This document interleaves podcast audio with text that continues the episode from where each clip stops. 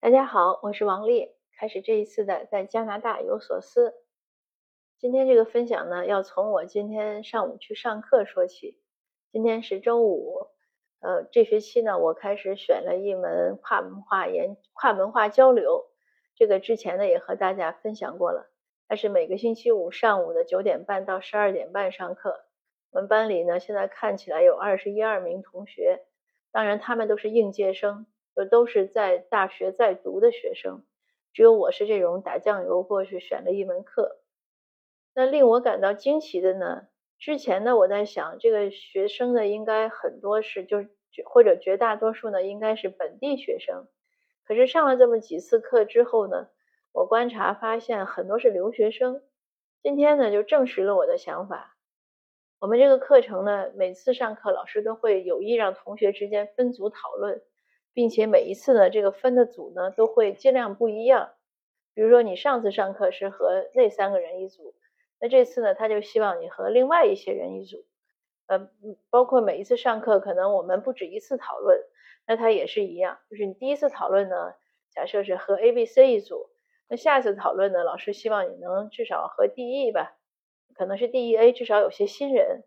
那这样的好处就是会让你和不同的同学接触。而且能充分的交流不同的观点。那今天呢，在第二次的这个分组中呢，呃，我就很偶然的是分到了和另外两位女生。当然我们组应该四个人，但是有一个同学没有来。那两个女生呢，也是亚裔。呃，一问她们名字呢，看起来也是应该就是韩国和日本的。我本来以为她们是 Chinese，但是呃一问呢，一位是正好是从韩国来，一位是从日本来，都是。二十一二岁的小姑娘，一个是在读大二，一个在读大三，他们都选了这一个课。那我再一问呢，他们果然就都是留学生，不是移民来的孩子。嗯，我问他们，我说你们毕业之后打算怎么办呢？那个日那个日本来的小姑娘就说，她呢其实是交换生，她只来八个月，她应该是暑假前的，就暑假结束她就回去了。嗯，她说她应该是就是会回日本。那个韩国来的小孩呢，是讲他是高中毕业过来就是留学，来了两年多了。呃，他讲了他是希望能留下来，但是他在这边呢也没有亲戚，他只有一个他妈妈的朋友，所以他还算有一点关联。嗯，他说他想努力留下来，那我当然很鼓励，我说留下来是个正确的选择。那个日本的小姑娘就问为什么，我就跟他讲，因为他们对这个移民生活确实也没什么太具体的想法。包括那个韩国的小姑娘呢，她想留下来呢，也是因为家里人让她，就是家里人给她的规划，来，给你出钱来读大学。说实话呢，我现在就读的这个 college 呢，不是顶尖的大学，它是个不错的 college，但是它不能和 UBC 啊、SFU 相比，因为那个呢都是 university。那它呢就是应该，我们可以可能美国有社区大学这种说法，但是加拿大呢好像也没有这样的说法。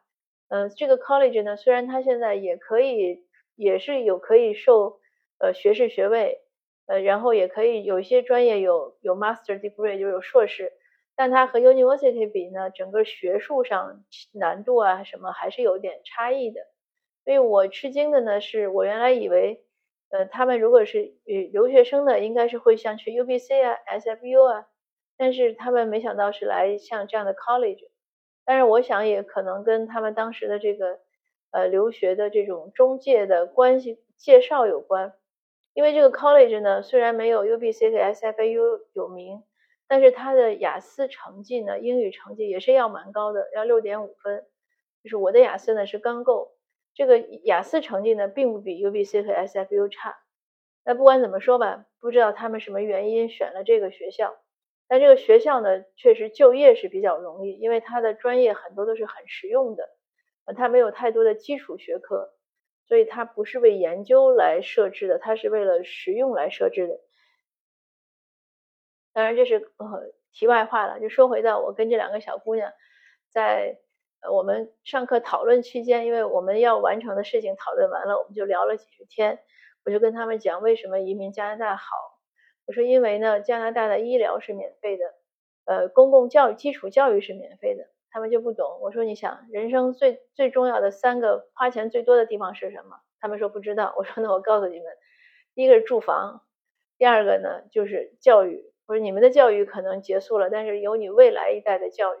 还有呢就是医疗，因为医疗呢，你一般头疼呀、感冒呀不要紧，但是如果你生一个大病，这个就是一个很麻烦的事情。那加拿大呢，它的公公费医疗，呃，虽然现在来说买药是自己花钱。但是，一般的病呢，你也买不了多少药，因为像他就是给你开个抗菌素，他也给你开七天，多了他还不给你开。你如果超过七天呢还不行，可能就该住院了。所以呢，他只要住院呢，他就全部都包括，包括甚至三餐和所有的护理工作。那这个呢，就是解决了很多难题。所以很多加拿大人呢，他是不存钱的，因为他不需要去应对，或者说不存很多钱，就是他没有那种呃焦虑和紧迫感。为什么有的我们华人喜欢存钱呢？因为他不知道将来呃生病会怎么办。但在加拿大呢，这个问题至少从呃，应该是说从福利政策上来讲呢，不是个问题。那这是第一。第二，我说基础教育都是公立教育，那都很好，我认为质量很好，而且也很稳定，也很公平，还是免费。你像我小孩一路公立下来，现在不是也拿到牛津的 offer 了吗？那今天中午和一个朋友见面，聊起来这件事情，他还很吃惊。他说：“你小孩上的是公立，对不对？”我说：“对。”他说：“一直是公立。”我说：“对。”嗯，他说：“那个是不是名校？”我说：“我们那个城市呢，其实有三个高中呢很有名，但是我们小孩上的呢，偏偏是那个没有名气的。所以就是对这边的公立教育呢，我也是很有信心。那这两个免费之后呢，他这个住房呢，虽然温哥华的房价很高。但是呢，你要考虑到它这个高呢，它住的就是高的地方都是 house，它真正公寓呢，那也算下来，我我认为也还是可以可以叫什么可支付的。但是现在呢，虽然加拿大人呢本身对房价高是有意见的，但是你要对比其他国家的房价呢，和这个收入相比呢，它还是相对来说没有那么残酷，尤其是和东亚国家。那原因呢也很简单，因为东亚国家呢。它都是人口过多，你像日本那那么一个小的地方，一亿人，它势必，尤其它又集都集中在大东京区域，那它的住房势必就是会有压力。那我们在国内也是类似的。那加拿大呢，这么大一个地方，幅员辽阔，当然很多地方不适合人类居住，可是就算它适合人类居住的地方，呃，面积虽然是没有那么多，但是它人口也确实没有那么多。至少在现在来说还是这样，当然加拿大也是要扩大它的人口基数，它也要扩展它的移民的这种计划，但这个毕竟呢会有一个发展的过程。那我讲完这几点呢，这两个小姑娘眼睛就亮了一点。然后呢，我又讲了最后一个第四点，那个日本的小姑娘彻底就动心了。我说呢，作为女性，你们肯定都很关关心婚姻。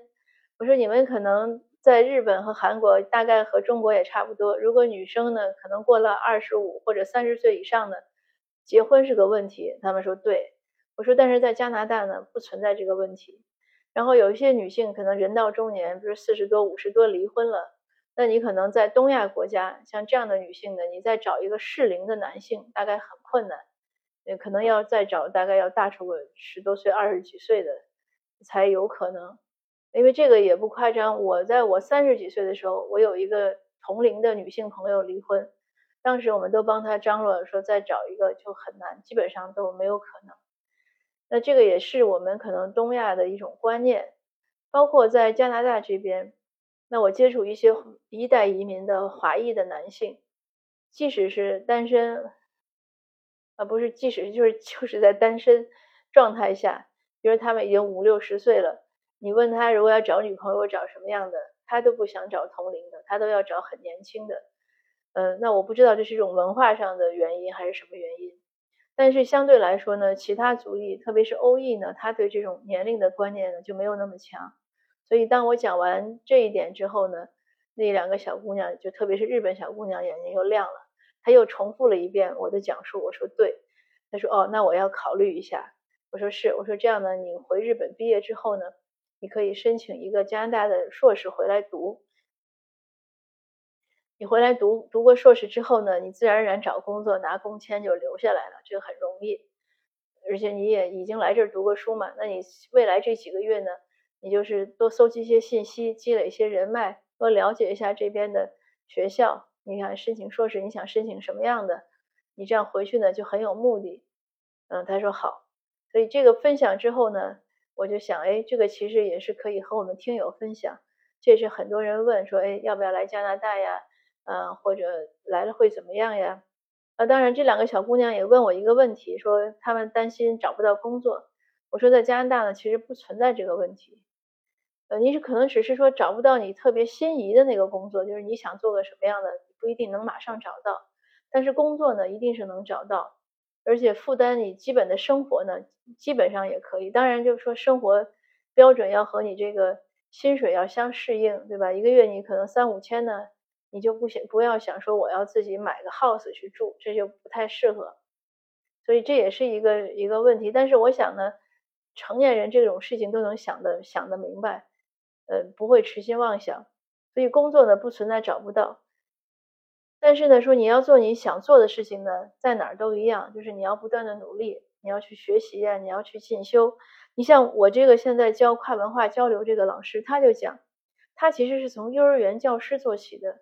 他可能刚毕业的时候学了一个幼师的 certificate，他做幼儿园教师，那做了两年之后呢，他可能有又又就有了新的兴趣，他又去读呃专门的，就是这边没有师范学校，但是有教师培训的这样的课程，他又去拿了教师的 license，呃教小学教中学，后来又自己去读研究生，又去做研究，他也去山东，在中国山东呢做过交换的。他读硕士的时候，在中国山东呢做过交换学生，呃，也在日本呀，在哪儿都去学过。后来也一步一步，那又回到加拿大了，能在 college 里当老师。他现在呢，自己还在一个一方面，他也在 SFU 上的给给一个专业在上课，另外呢，他也在 SFU 读博士。所以你看，他也我看他年龄，听他讲，他也要四十多岁了，当然没有我这么。应该比我小几岁，但也不会小太多，所以他还是在努力，而且他很享受这个过程。他在安排自己的时间，安排的也非常有序，并且非常敬业。你像我们上星期要做作业，我连着给他发问题，就给他发电邮，他回复的都相当快，而且很礼貌、很耐心，从来没有指责，对我的任何问题都能给出非常完整的一个指导。那后来呢，可能。也可能也有别的同学问他问题，他索性呢就录了一个十八分钟的视频，把我们这几星期的课呢又回就算复习了一遍，同时又讲了一下新的作业呢要怎么做，给的这个 sample 给的例子呢也很清晰，我感觉到他很敬业，每一次来上完课呢，他都要留下来再等一等，看看大家还有什么问题，愿意跟他单独交流。但是他的这个职业求职的这个经历呢，也是个很典型的加拿大人的经历。像我小孩以前中学有一个英语老师也是这样，一直是年轻的时候是歌手，在酒吧驻唱，唱到三十几岁，有一天突然厌倦了这种唱歌的生活，也去大学里去修了一个教育学的学位，后来来中学当老师。所以在加拿大这边，你说你的数学是体育老师教的，这个一点都不奇怪。呃，你比如说像他的英语就是。曾经的流行歌手教的，就我的小孩啊，就这个一点都不奇怪。所以加拿大人呢，呃，加拿大的这种社会环境呢，它是很支撑你不断的学习、不断的进步，也可以不断的换工作、不断的调整自己的生活状态，这都是可以的，并且是会得到很多支持和赞许的。那今天的分享呢，就到这儿啊，谢谢您的收听，我们下次见。